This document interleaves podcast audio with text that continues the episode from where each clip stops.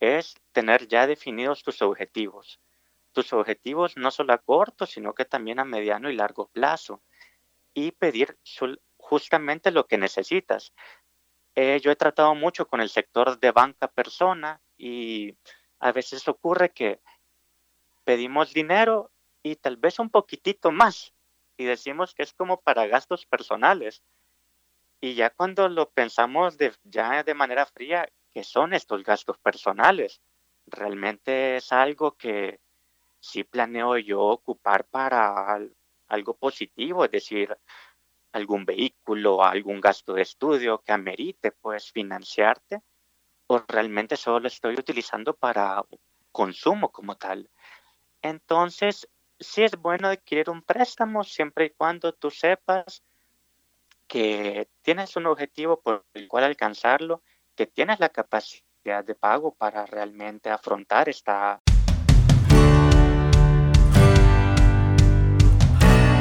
Bienvenidos a un nuevo episodio de Repro Show. Yo soy Nelson Valle y entrevisto cada semana a expertos especializados en temas de cómo multiplicar el dinero, vida saludable, tener más libertad y aprovechar el tiempo con una mente positiva. Este episodio puedes escucharlo en Radio Telexar en su sitio web telexars.com. En el episodio de hoy tenemos como invitado a Guille Funes que nos hablará del tema multiplicando el dinero con la magia del ahorro, el cual con su experiencia en licenciatura en mercadeo, actualmente está estudiando maestría en administración de negocios y también con nueve años de experiencia como oficial bancario en ventas, servicio al cliente y talento humano. Vamos a aprender muchísimo. Bienvenido a Repro Show, Guille Funes. Muchísimas gracias Nelson. Para mí es todo un placer estar aquí contigo He escuchado algunos de tus temas, ¿verdad? Que haces aquí en el podcast y para mí es estupendo participar.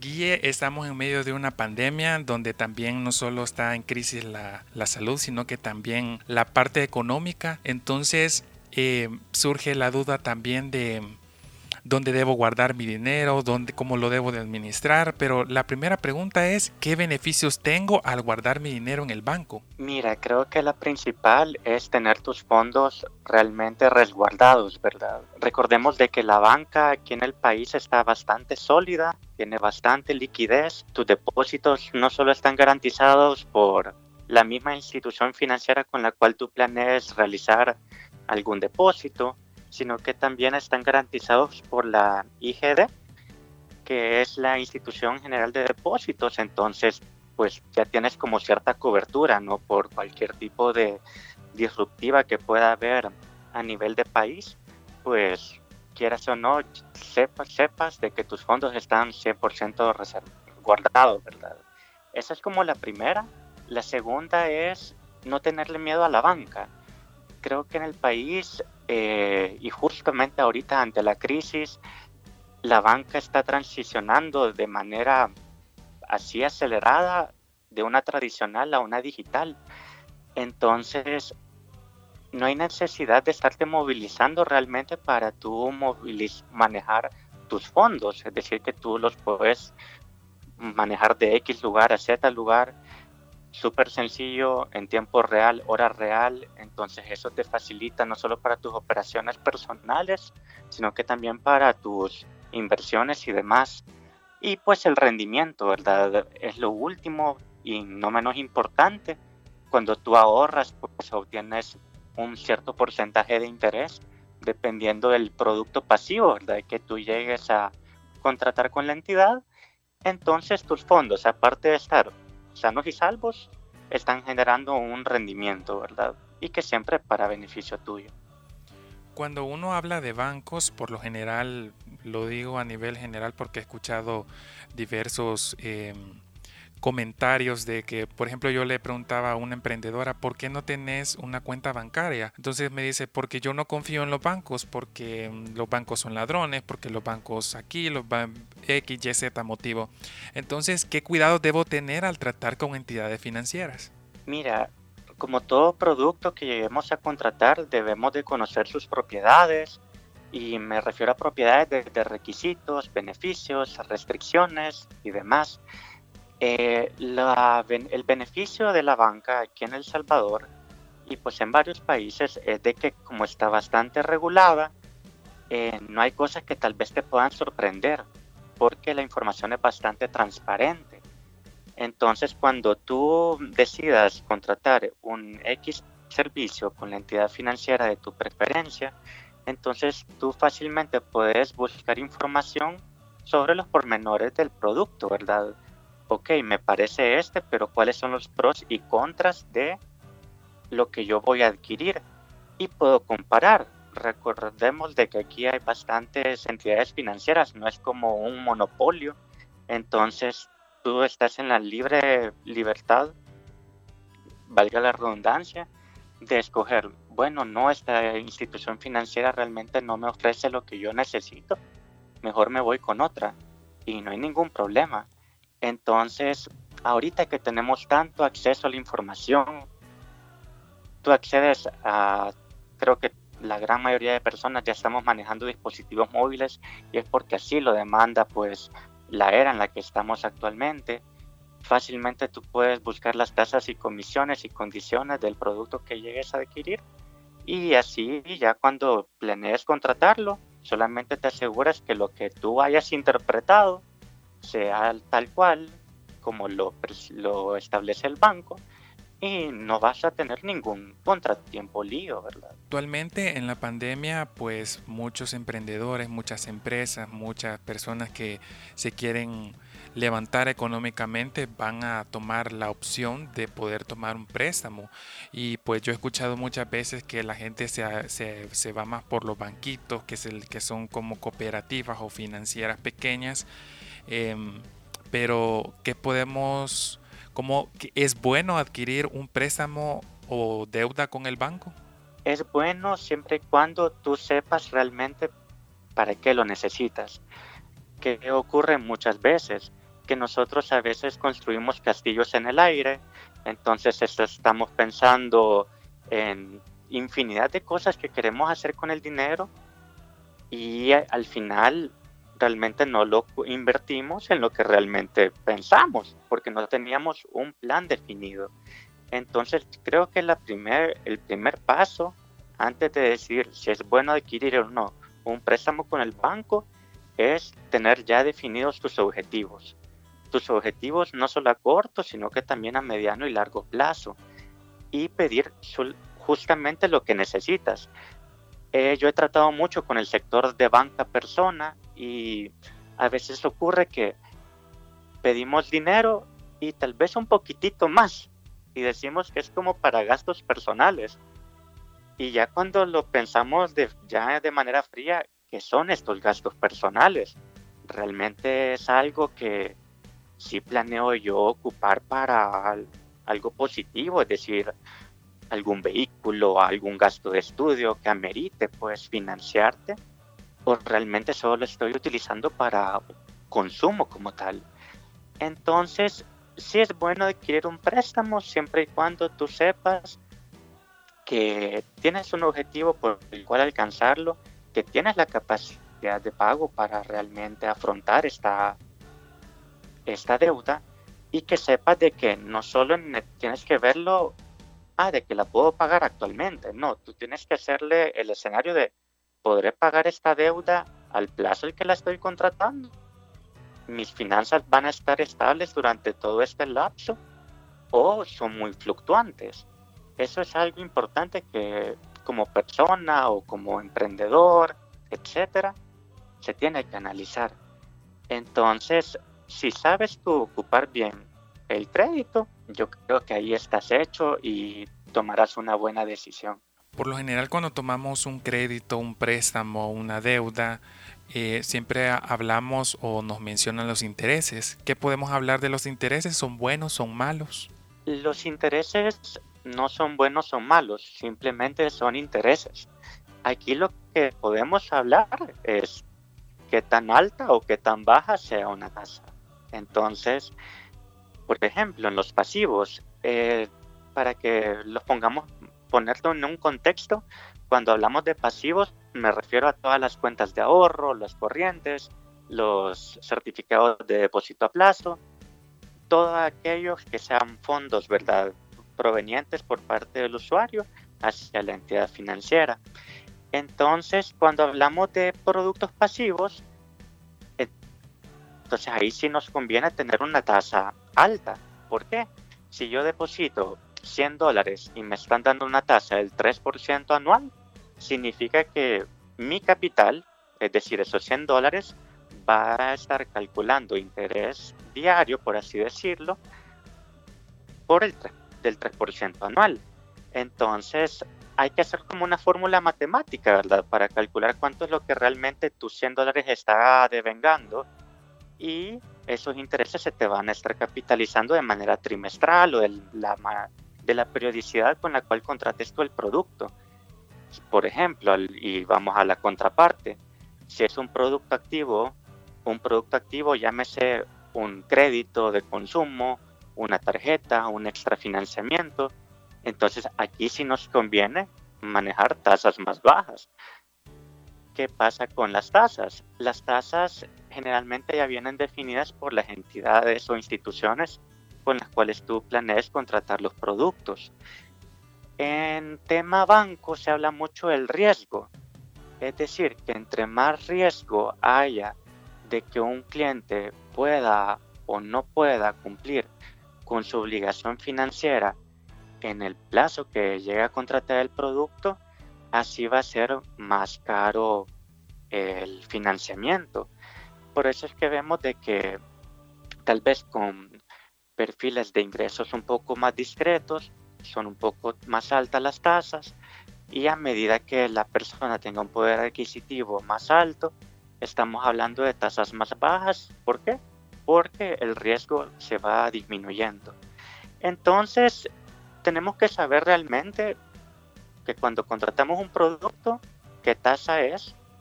Y aquí hablamos también de dos tipos de tasa. No sé si tú has escuchado de que se habla de tasa de interés nominal y tasa de interés efectiva. No, no lo he escuchado. Perfecto, entonces te comento un poco. La tasa de interés nominal es en base a la cual se va a calcular el interés tal cual, ¿verdad? Por ejemplo, si tú compras 100 no, 200 dólares en supermercado, para ya no estar repitiendo los 100. si tú compras 200 dólares en supermercado, entonces esos 200 dólares se van a estar calculando el interés que a una tasa, un, un ponle un 32% anual. Entonces, ¿qué pasa? A la, a la tarjeta de crédito, por ejemplo, hay otros cargos que se le pueden imponer, no solo el interés, llámese membresía, llámese plan de protección contra robos y fraudes, o si retiro de efectivo hay cobros de comisiones. Entonces hay otros cobros adicionales al interés. Pero esos cobros los voy como eh, eligiendo yo o ya el banco me los, me los pone por DeFi cuando tú contratas el producto ya van definidas las comisiones que se te pueden llegar a cobrar, ¿verdad? Solamente se cobra la comisión si llega a ocurrir un evento. Por ejemplo, si tú no caes en mora, no habría existencia de un cargo moratorio, ¿verdad? Porque no ha, ocurrido el hecho que lo origine. Entonces, pero la tasa de interés efectiva, retomando el tema, te indica mira, mira Nelson, o sea, si tu tarjeta de crédito llega a incurrir en mora, si aparte de eso hace retiro de efectivo, hay membresías, hay plan de protecciones, significa que, significa que el costo de tu financiamiento está elevándose, porque no solo estás pagando interés, sino que estás pagando el paquete de comisiones que van adheridas al producto, ¿verdad? Entonces también es importante saber eso para de realmente dimensionar cuánto me puede llegar a costar el uso de un producto financiero en tema de, de deuda, de crédito, de, préstamos como tales. En esos nueve años de experiencia que tenés en, la banca, ¿cómo me recomendás hacer el ahorro o cómo lo hace Guille normalmente el, ese maravilloso truco del ahorro? Fíjate que es bien sencillo y todo es... Aquí sí tienes que tener una disciplina. Yo le llamo disciplina, ¿por qué? Porque si tú mentalmente no te enfocas y no le pones como gana este tema del ahorro, no lo lograrás. Entonces sí tienes que tener un diálogo interno bastante intensivo y realmente definir por qué estoy ahorrando, cuáles son mis beneficios al ahorrar y no solo de manera financiera, sino que personal, qué yo quiero lograr con este ahorro. Entonces cuando ya tú tengas definida la meta, te disciplinas y entonces ya empiezas tú a hacer como volvemos al tema, ¿verdad? De no construir castillos en el aire, sino que ya dejarlo por escrito, algo palpable. Si mi ingreso mensual es X, yo voy a destinar el 10% para ahorro y este ahorro es intocable. y me refiero Exacto. Es decir, no lo puedo tocar en lo absoluto porque si no sería traicionarme a mí mismo.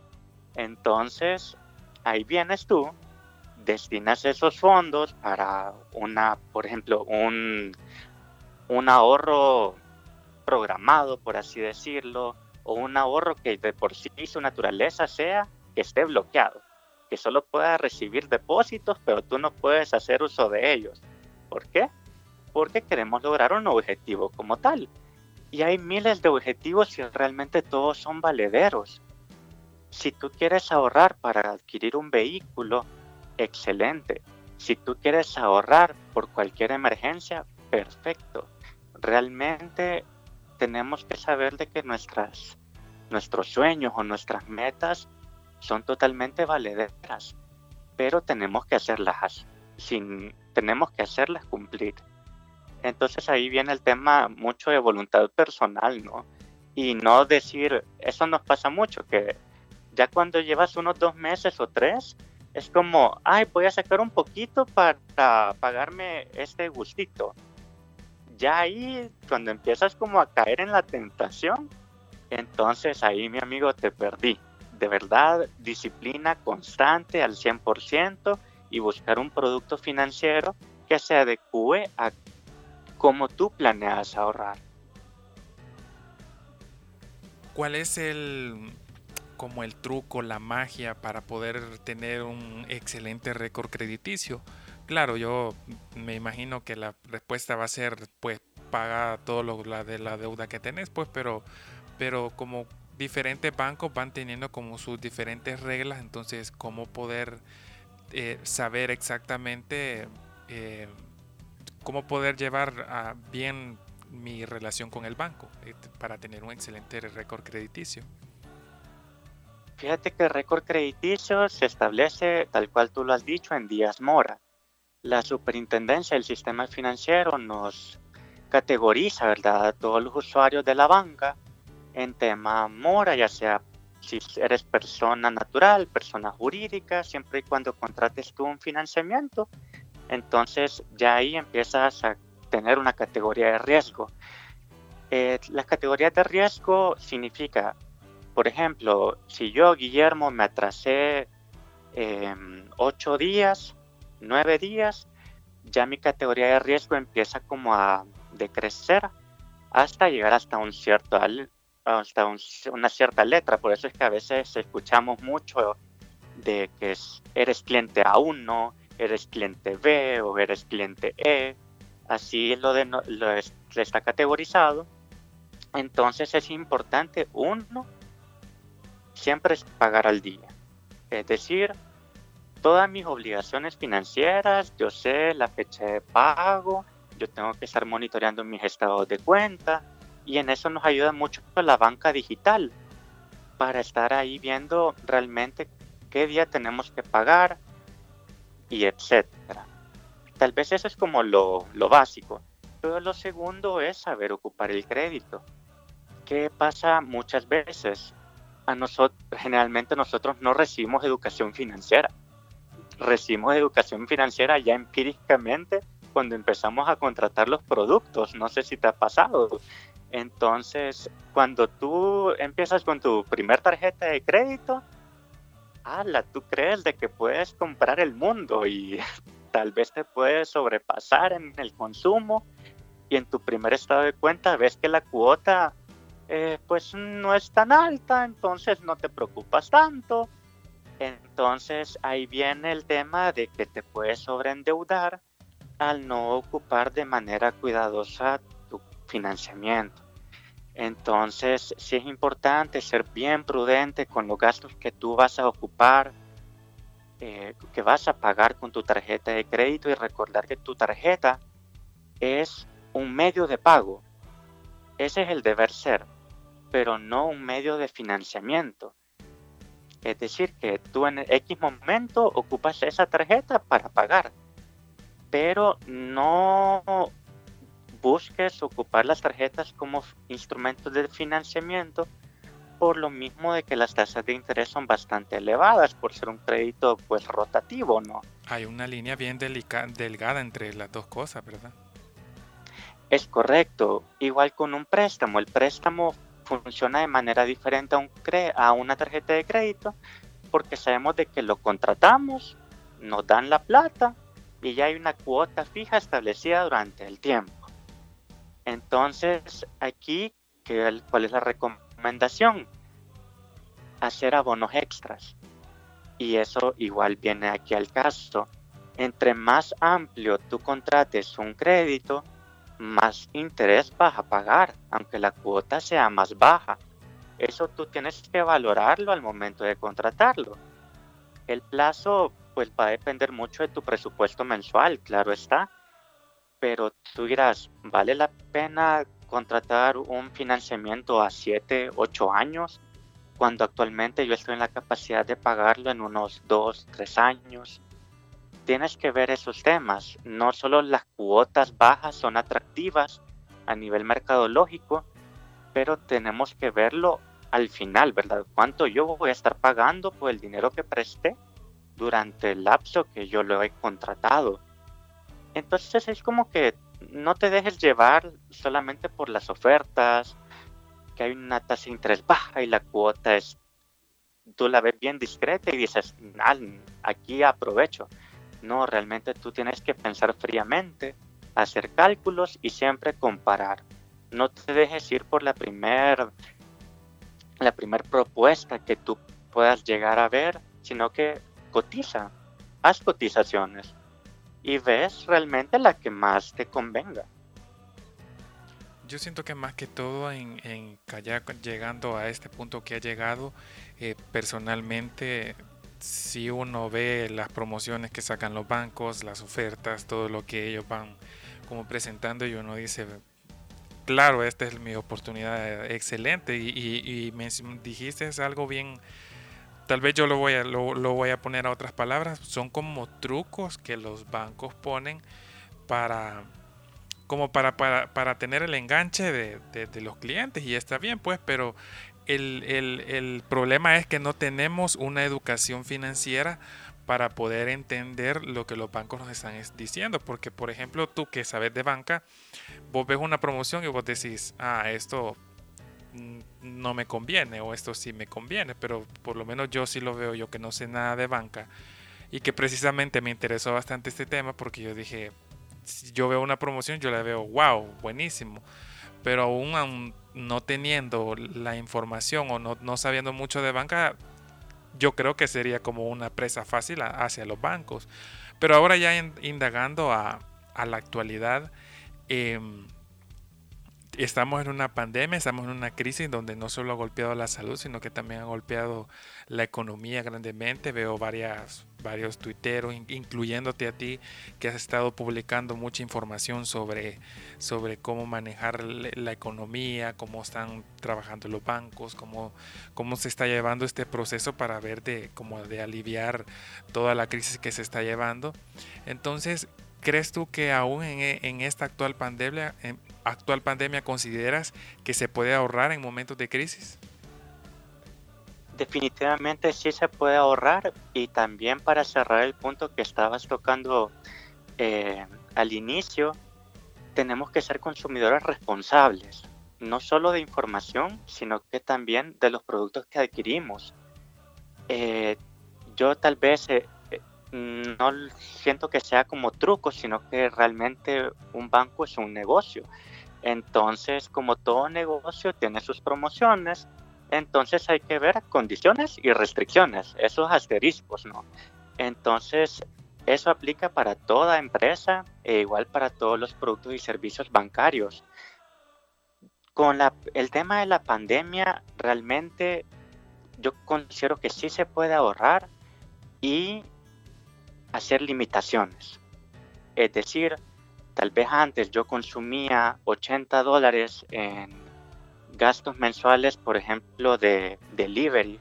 Te estoy haciendo un supuesto, cada persona maneja un presupuesto muy diferente, ¿no? Pero ah, esto de los deliveries está como muy de moda, ¿no? Y yo creo que tal vez cada fin de semana la familia utilizaba por lo menos un restaurante o X servicio para consumo, ¿verdad? Entonces, mm, bajemos la frecuencia. Esto, son, esto es como las dietas. Las dietas, si tú las cambias de a 180, definitivamente te van a caer mal. ¿Por qué? Porque tu organismo viene acostumbrado a comer en un, un estilo bien diferente y si lo cambias, entonces ya no te gusta. Es igual con aquí el tema del ahorro y los gastos. No es que te vaya a decir, Nelson, deja de consumir en lo absoluto, porque entonces aquí te pierdo sino que simplemente reduce o las proporciones, cámbialas. Eh, determinamos qué servicios mensuales o suscripciones automáticas tenemos que realmente no necesitamos. Eh, empezamos a ver los gastos fijos, agua, energía, teléfono, el plan de datos, realmente necesito tantos gigas para estar navegando. Es decir, vemos como cositas pequeñas que antes las dábamos por sentado porque las podíamos pagar o financiar y ahorita estamos viendo como mm, posiblemente ya en unos meses yo no pueda ser capaz de estar pagando estos servicios. Entonces, ¿por qué no mejor los cancelamos y empiezo a dedicar al ahorro? Porque la incertidumbre está bien palpable, no solo a nivel político, sino que también a nivel económico y yo creo que como individuos hemos visto de que ha afectado mucho el tema laboral, no solamente para el sector formal, sino que realmente tanto para informal como formal.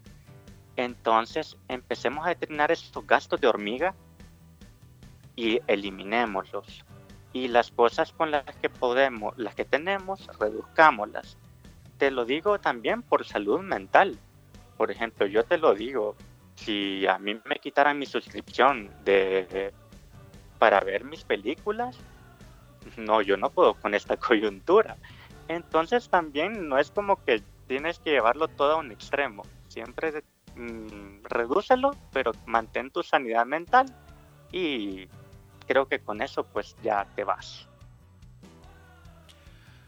Ahora eh, mencionabas también ya hablando de, precisamente la crisis del, COVID-19, cómo los bancos han sido un respaldo en esta pandemia y cómo ahora después de la cuarentena, cómo ves que van a actuar, porque he estado viendo bastante gente que dicen, miren, los bancos, nosotros los hemos, nosotros la banca hemos estado eh, manteniendo la economía, pero no creemos aguantar tanto tiempo. Eh, eh, lo digo cuando todavía estaba la cuarentena obligatoria.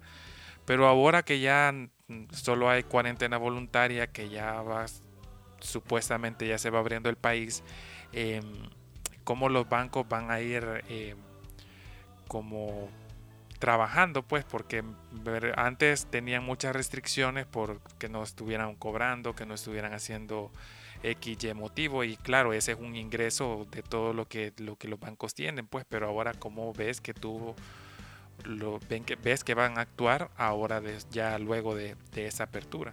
Fíjate que en tema de canales ha cambiado radicalmente.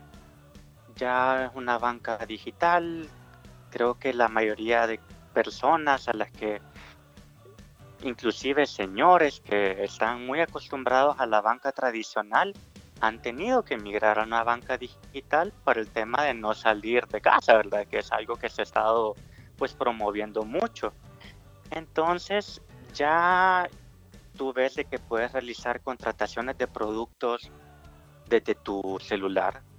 Eh, es decir, que puedes abrir una cuenta de ahorro fácilmente desde tu móvil, desde una app, hasta estar transfiriendo fondos, pagar tus servicios de agua o energía o teléfono desde tu celular y lo haces en un 2x3.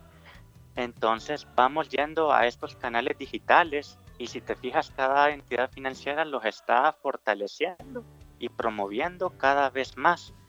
Entonces ya es tiempo como que de ir cambiando el chip y ya no es tan necesario ir a una agencia bancaria para que una persona me explique, sino que yo fácilmente me puedo administrar mis productos con los canales electrónicos. Entonces, en ese tema creo que vamos súper bien porque la coyuntura nos ha obligado a eso, pero ya viendo el beneficio, creo que ganamos todos, ¿no?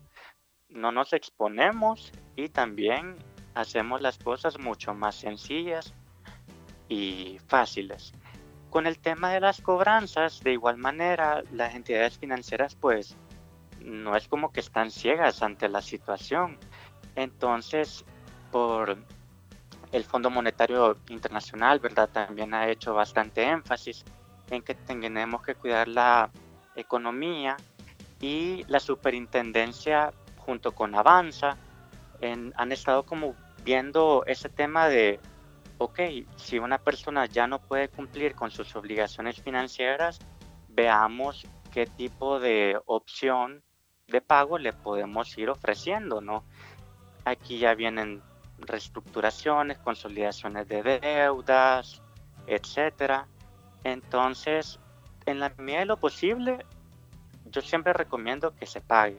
Durante estos tres meses, ¿verdad? Que estaba el decreto activo, eh, hubo bastante gente que no pudo pagar por su situación tal cual y no hay ni, y es totalmente comprensible.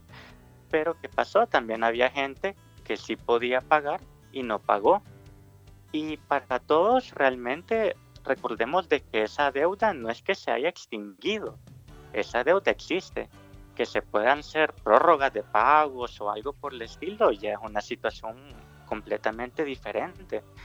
Pero siempre tenemos que recordar de que esa deuda ahí está y que ya sea ahora o mañana la vamos a tener que afrontar. Entonces, la gente que las personas que todavía tenemos liquidez, que todavía podemos hacerle frente a nuestras obligaciones mensuales, recomendación seguirlas haciendo hasta donde se pueda, porque es una deuda, tú vas reduciendo ahí tu deuda y obviamente generas menos intereses y demás y demás aditivos, ¿no? ¿Tres consejos que das para, la, para poder ahorrar? Bueno, creo que eso lo tocábamos a un inicio, ¿verdad? El primero, fijar realmente qué necesitas o qué quieres. Voy a ahorrar para, como te mencionaba, para financiar mis gastos de estudio, para los gastos de mi hijo. ¿Qué, ¿Para qué quieres ahorrar? Tener ya definido eso. Segundo, ¿cómo lo vas a hacer? ¿Cuánto vas a destinar de tu ingreso mensual? y de, verdad escríbelo, ¿no? Tercero, ver qué opción de ahorro me resultaría más conveniente. Y aquí vamos a un tema. Por ejemplo, te puedo decir, ah, es que esta entidad financiera me da esta tasa de interés, me conviene. Pero ¿qué pasa? Ah, no me queda cerca de mi casa. O el servicio al cliente es mejor en otro lugar entonces aquí tú tienes que valorar varios elementos, no, no solo el tema, van a haber personas que se van a dejar ir por la tasa de interés y está bien, hay otras personas que valoran mucho más el tema de el servicio al cliente humano o cuántos canales digitales yo puedo ocupar para estar moviendo o haciendo depósitos a mi ahorro. Entonces tienes que hacer esa valorización, ¿no? Y ver los aranceles ya después de que hayas escogido tú el instrumento pasivo que te resulte más conveniente, Entonces ahí te mantienes constante y no es negociable. Tienes que dialogar con tu mente y hacerle saber de que ese dinero no lo vas a tocar en lo absoluto.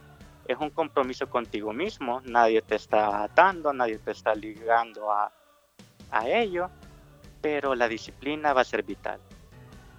Yo siento que eh, ahorrar es como la magia de poder multiplicar el dinero. Claro, no es eh, precisamente multiplicarlo porque no hay más cantidad, pero sí eh, uno va sintiendo que, que, uno va teniendo como un colchoncito para poder ir teniendo a futuro diferentes proyectos, eventos, todo lo que uno quiera, para lo que uno quiera utilizar el ahorro. Ya para terminar, ¿qué consejo das para todas las personas que cuentan con una cuenta bancaria y que también desean ahorrar para emprender? Aquí ya creería yo que debemos de clasificar. Vamos a ahorrar para fines personales y vamos a ahorrar para iniciar un emprendedurismo. No hay que mezclar entonces estos ahorros, hay que separarlos realmente.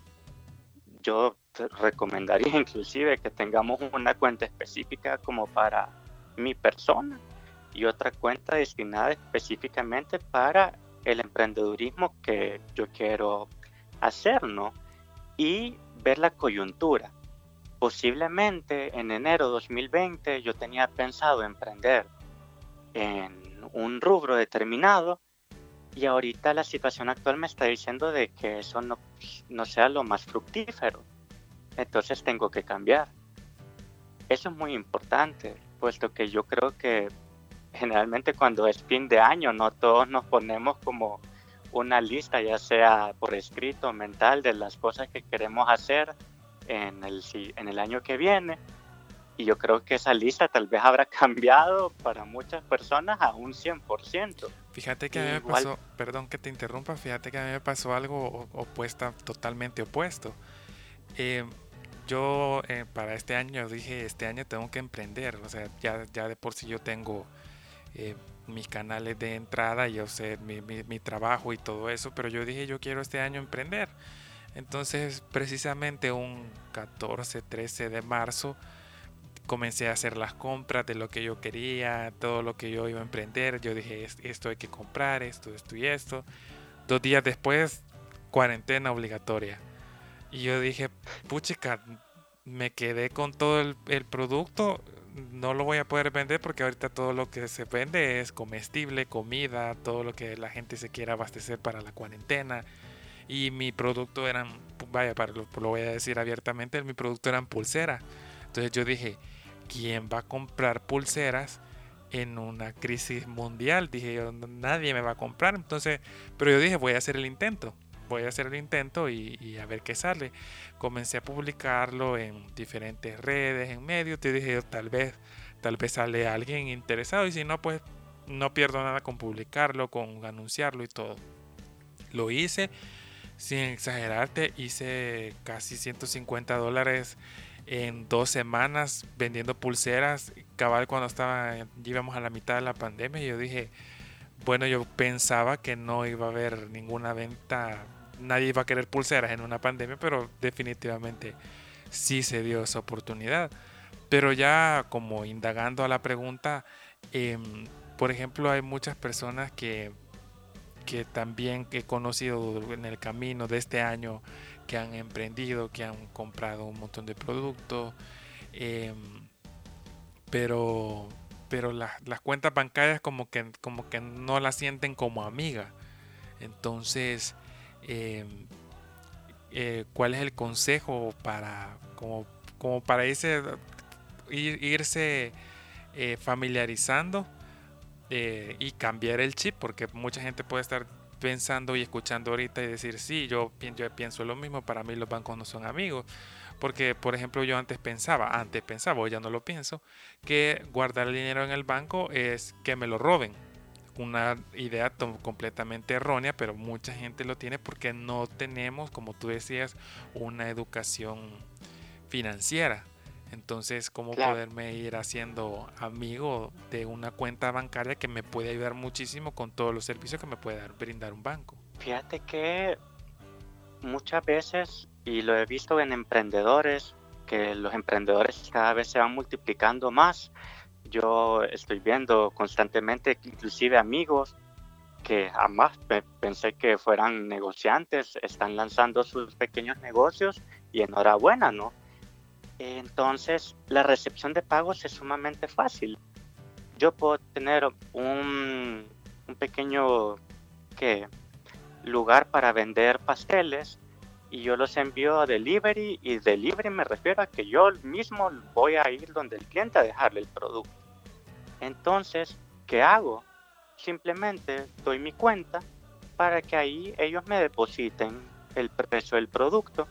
De hecho, eso, eso mismo también me pasó. Yo dije, bueno, voy a comenzar a vender en esta pandemia. Eh, eh, así como todo dije, me fue bien con las pulseras, dije, entonces voy a comenzar a vender otras cosas.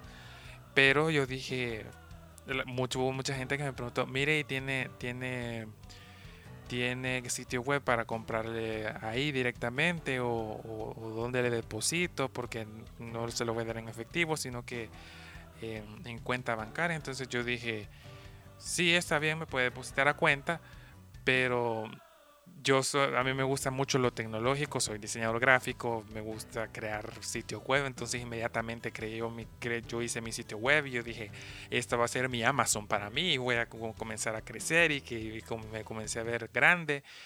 Y de ahí cuando ya había terminado la web, no sabía cómo, cómo hacer el pago, que la gente al, al aceptar, agarrar el producto que quiere en la web, pueda pagarlo inmediatamente, así como se paga en Amazon.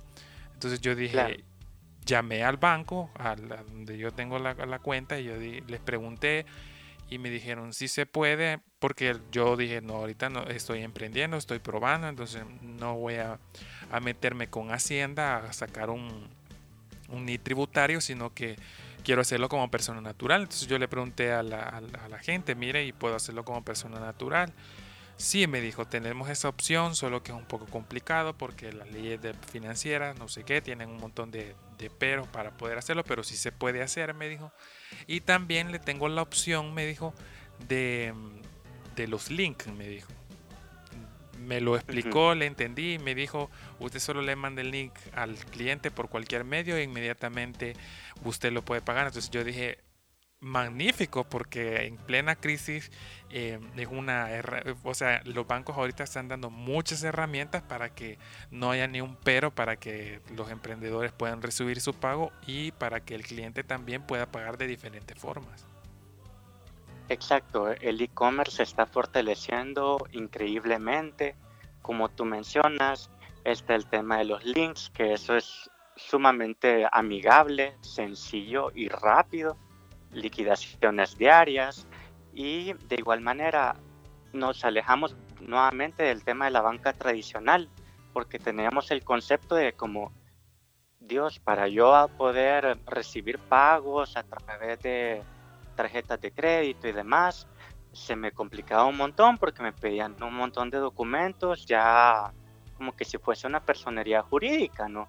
Entonces, ahora se ha facilitado muchísimo más las transferencias Uni, que es genial, yo las recomiendo totalmente, puesto que ya ahí conectas a toda la, la gran mayoría de entidades pertenecientes al sistema financiero, al menos las principales, y ahí puedes estar movilizando tú tus fondos. Entonces ahora tú, yo, si yo te digo, Nelson, yo quiero adquirir una de tus pulseras, tú fácilmente me das tu número de cuenta inclusive y te digo, listo, entonces te pago ahora y los fondos se te aplican inmediatamente dependiendo de la hora en que lo hagas y el día, pues claro, pero transparencia totalmente, ¿no? Entonces, eh, sí hay maneras de ayudar a los emprendedores, todo está revolucionando a mil por hora y aquí es como o te unes o te quedas. Entonces, tienes que venirte a la era digital sumamente amigable, sumamente sencilla y eficiente. Y esto va para todos, tanto consumidores como empresarios y futuros emprendedores, porque yo creo que conforme pase el tiempo van a ir incrementando más el tema de emprendedores locales y en hora, en buenísima hora, porque tenemos muchísimas más opciones que escoger que las que normalmente pues ya estábamos acostumbrados a adquirir como, como comprador, ¿verdad? Ya para terminar, aquí siempre en Repro Show tenemos una pregunta sorpresa. Em, si tuvieras presente en un estadio a todos los que te están escuchando en este podcast, ¿qué mensaje le regalarías para toda su vida en base al tema? Que evolucionen, que no tengan miedo a la evolución, no tengan miedo a los desafíos, porque no puedes dar las cosas por sentado. Lo que tú tienes ahora, mañana no puede, puede que no esté. ¿Y qué será de ti? Entonces, las cosas que te rodean no te definen, realmente quien te define eres tú mismo, tus valores, tus principios, tu ética, y siempre tienes que estar evolucionando para algo positivo. Hay crecimiento, puedes crecer inclusive de manera que hasta tú nunca te lo hubieras imaginado. Y no esperes a llegar a un momento crítico en tu vida para tomar decisiones que te beneficien. Realmente cada día, tal vez oye cliché o trillado, pero cada día podemos nosotros renovarnos. Y si lo podemos hacer desde ya, ¿por qué no lo hacemos? ¿Por qué nos atenemos? Entonces creo que ese sería mi mensaje. Siempre evolucionemos. El ser humano y la historia nos dice que si no lo hacemos, quedamos desfasados y creo que a nadie le gusta quedarse desfasado. Guille, como último, ya para cerrar, em, ¿cuáles son tus redes sociales? Me encanta todo lo que estás publicando en, en, Twitter, pero cómo te pueden encontrar para que también todas las personas puedan encontrar ese tips bancario que siempre estás tuiteando y también em, un mensaje final que quieras brindar. Fíjate que en Twitter me puedes encontrar como arroba soy Funes. Eh, es un poco de humor realmente, no creas que va a ser algo súper formal, sino que intento mezclar como temas bancarios con cultura pop. Es algo que recientemente he estado como probando y, creo que te agrado, así que vamos a continuar haciéndolo. De igual manera, eh, me pueden hacer consultas eh, bancarias yo no es que tenga productos con todas las entidades, pero sí sé cómo se, cómo se desenvuelven. Entonces creo que te puede ayudar como a orientarte y resolver ciertas inquietudes que son tal vez un poco básicas y no muy propias de la entidad con la cual tú posees el producto. Eh, la segunda consulta, Nelson, perdón, ¿cuál era? ¿Algún mensaje final que quiera brindar? Porque hemos tenido una, una, una plática bastante eh, sabrosa de, todo lo que es la educación financiera, de, todo lo que hemos hablado de, la magia de cómo poder ahorrar y, todo lo que es la parte económica de lo que estamos viviendo actualmente, pero ¿cuál es tu mensaje final ya para, el, de ese tema? No tengamos miedo al sistema financiero, no tengamos miedo a utilizar sus productos, no tengamos miedo a educarnos sobre ello. Y busquemos constantemente información. Estamos, tú puedes encontrar tantas cosas, están las leyes publicadas, hay, los productos bancarios están regulados. No es que el banco decida tal, así por así. Hay una legislación realmente que respalda del por qué el banco actúa de X o Y Z manera. También conoce tus derechos como consumidor. Entonces creería yo de que tenemos que ser consumidores responsables y ser también proactivos en la búsqueda de información. No solo esperar a que ésta venga hacia nosotros porque puede ser que no venga completa o no satisface, nos logre satisfacer lo que nuestras inquietudes. Entonces seamos muy proactivos con ello. Gracias por escuchar este podcast. Espero te haya dejado mucho aprendizaje y ayudado lo máximo posible te pido puedas compartirlo con tus amistades y escucharlo en la web de lexars.com, donde también si tienes preguntas, sugerencias y comentarios puedes hacerlas llegar también a la web o en las redes sociales de Repro Show. Nos vemos en el siguiente episodio. No olvides, sueña, imagina y comunica. Hasta la próxima.